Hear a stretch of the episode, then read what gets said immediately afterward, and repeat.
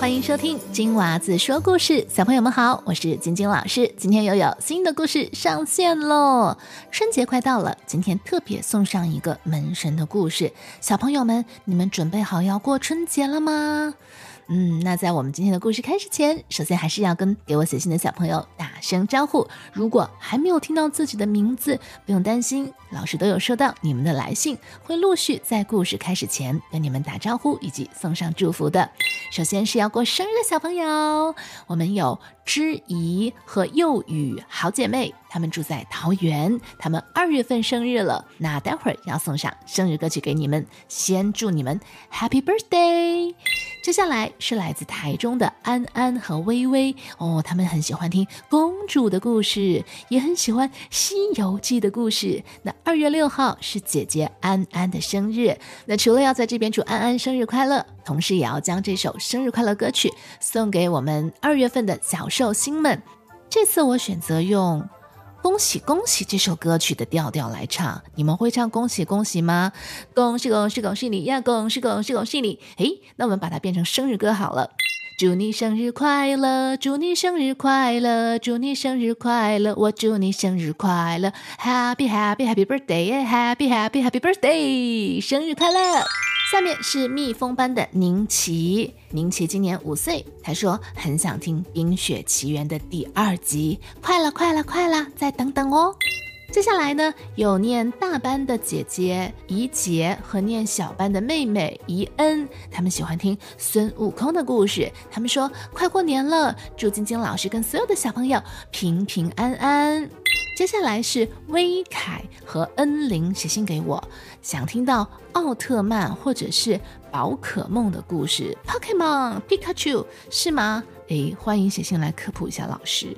还有收到很多小朋友非常暖心的来信啊，还有人有拍故事给我看。放心，老师会在接下来的故事里面呢给一些 surprise 你们。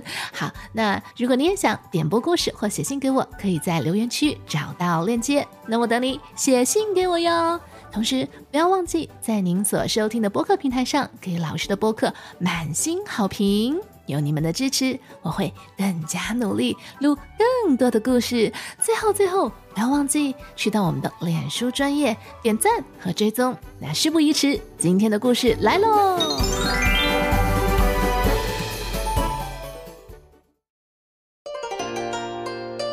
门神的传说。贞观年间，唐都长安城旱葵肆虐，连年干旱无雨。于是百姓向上天祈求降雨。某一天，有位鬼谷子先生掐指一算，嗯，第二天必会降雨。然而张关羽的金角老龙却不信，他便与鬼谷子先生打赌。怎知老龙回府查看雨布，哎呦，果真如鬼谷子先生所言。明天会下雨，丝毫不差呀。可老龙心里很不舒服，鬼谷子不过区区一名凡人，怎么能输给他呢？于是金角老龙私自篡改了雨布，结果城内降下暴雨，淹死了许多百姓；而城外呢，田地却依然干旱，禾苗枯死，庄稼颗粒无收。百姓没有粮食啊！有位忠臣将此事禀报了玉皇大帝，大帝非常生气，降罪要将金角老龙斩首示众。老龙极为恐慌，于是入了皇宫求唐太宗帮忙。唐太宗念在老龙啊，以前也曾经立功不少，于是便答应救他。唐太宗邀请了会斩杀老龙的丞相魏征进宫下棋，下着下着就要到了动刑的时刻了。魏征一看无计脱身，于是，在下棋的时候居然睡着了。你知道魏征有多厉害吗？他在梦中将金角老龙给斩首了。金角老龙的冤魂因此责怪唐太宗不守信诺。没有救他，便前来索命。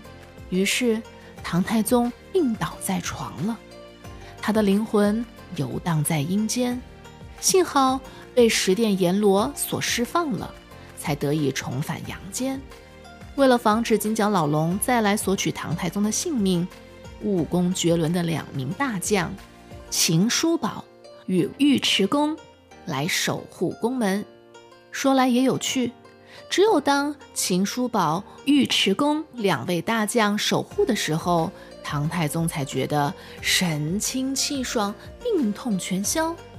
可是也不能整天让他们在病床前守着呀，毕竟。这两位还担任军中要职，要处理很多紧急军务。于是呀，太宗下令，请画师为两位大将画像，把画像张贴在宫门前，用他们犀利的眼神来震慑住那些鬼怪，让他们不敢入内捣乱。这件事情传扬开了，民间也开始效仿了。大家在自己的门上贴上了这两位将军的画像，渐渐的，人们相信这两位将军也可以保护他们的家庭免受邪灵的侵扰，平平安安。从此啊，每逢过年的时候，人们都会在自家门口贴上门神的画像，祈求一年平安顺利。这。就是门神界热度最高的 CP 组合，秦叔宝，也就是秦琼，还有尉迟敬德，也就是尉迟恭的门神的传说。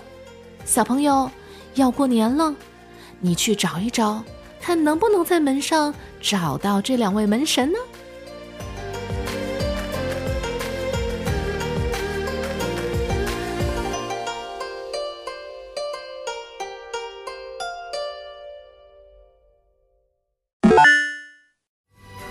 今天的故事就到这里了。如果你喜欢我们的故事，请不要忘记订阅频道，开启小铃铛。也欢迎你在收听的播客平台给节目满星好评。